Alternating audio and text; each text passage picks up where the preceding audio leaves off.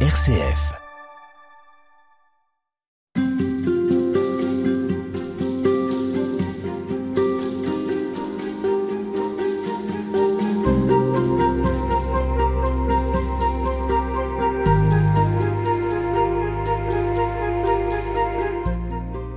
Alors on poursuit cette semaine pour euh, mieux comprendre ce qu'est le carême parce que parfois on ne sait plus bien le regarder. Alors mieux le comprendre et notamment à travers la question du jeûne.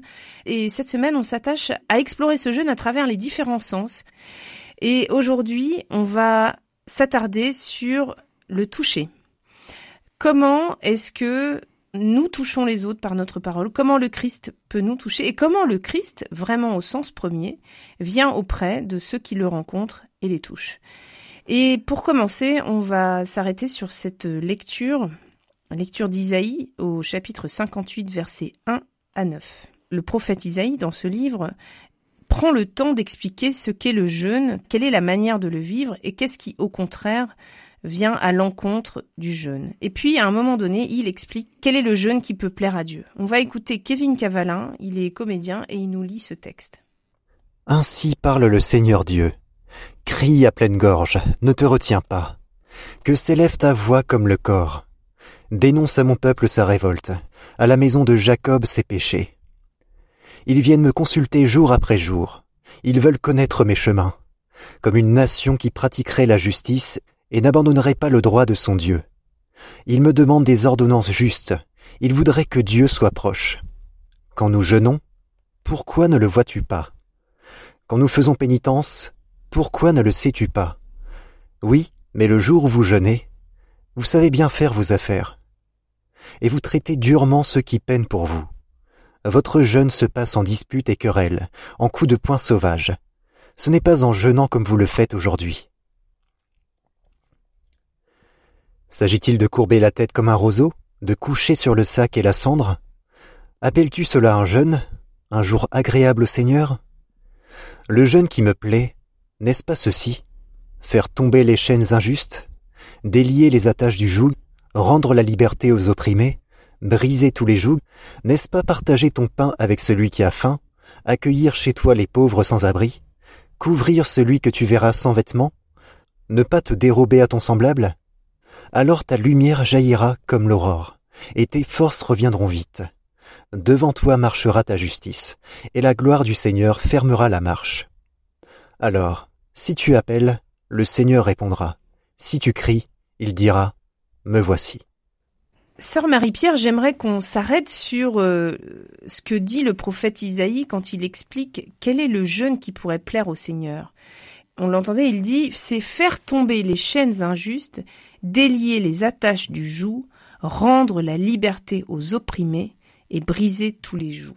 Alors on a parfois le, sentiment qu'on fait ce jeûne d'abord et avant tout pour nous-mêmes, mais finalement, est-ce qu'on n'est pas appelé pendant ce carême à ce que notre jeûne soit bénéfique pour tous ceux qui nous entourent, et donc ici faire tomber les chaînes injustes, rendre la liberté aux opprimés. C'est quand même fort cette mission qui nous est donnée finalement. Mais le fait d'être plus proche du Seigneur par la prière, par la veille, notre attitude va être aussi transformée pour les personnes qui sont dans notre entourage. Parce que bien souvent, nous n'avons pas forcément conscience de la dureté de notre langage, de la manière dont nous nous adressons à notre sœur, à notre collègue. Et bien souvent, par le ton, qui est mis pour parler, est-ce qu'on ne ligote pas justement l'autre? On peut faire peser sur ceux qui nous entourent des joues. Oui, et par habitude, par une fatigue qui peut être la nôtre, parce que la personne qui est à côté de moi euh, m'exerce par ses tics et ses manies. C'est tout simple, mais j'allais dire, euh, c'est à notre portée de pouvoir euh, changer nos habitudes, notre langage et y faire passer un peu de lait, de miel pour que ce soit plus agréable à vivre pour la voisine. Et nous qui vivons en communauté, euh, on a un peu cette expérience-là et c'est sûr que le carême, c'est un moment euh, où chacune euh, peut faire euh, un petit examen de conscience et, et se reprendre pour que la vie, en fait, soit plus belle pour chacune.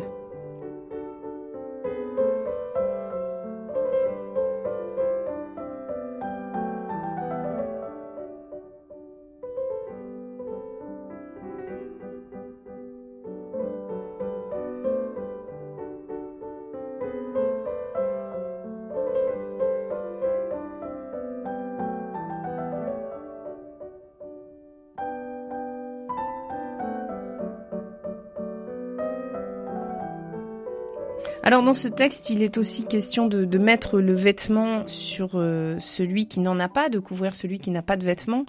Euh, le Christ, très souvent dans l'Évangile, lui-même vient au secours des autres euh, par le toucher.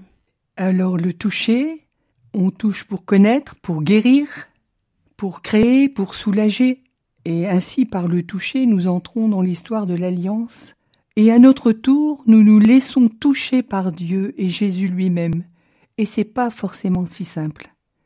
Nous avons parfois, à l'image de saint Thomas, bien du mal à croire.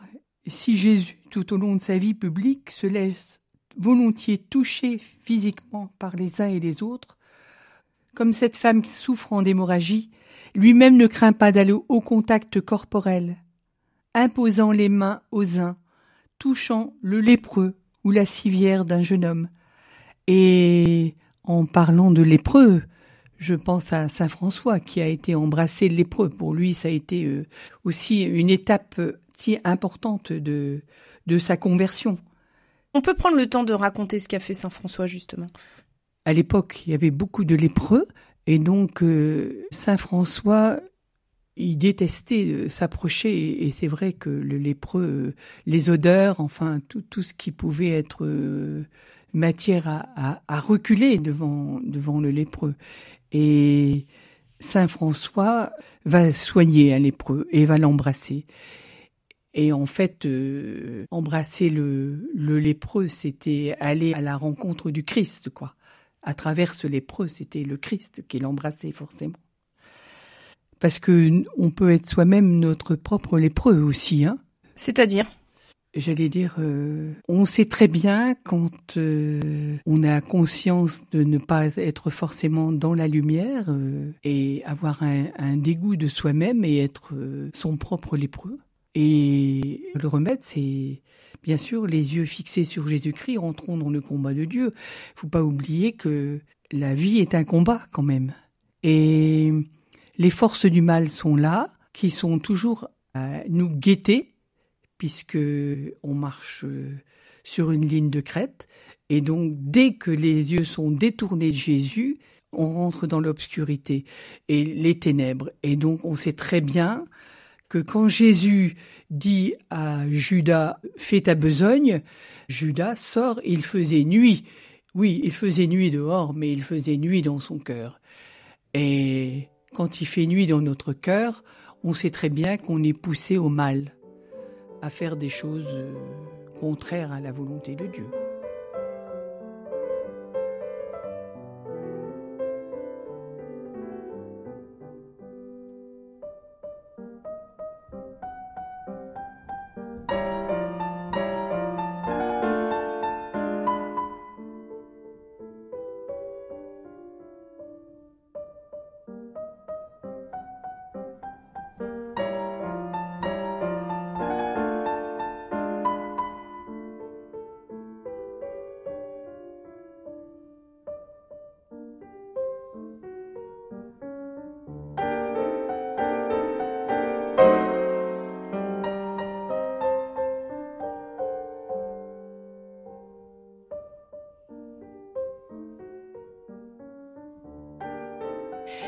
Et alors vous évoquiez juste avant le Christ qui va se tourner vers, vers ceux qui l'entourent et qui très très souvent utilise euh, ses mains pour soigner, pour guérir.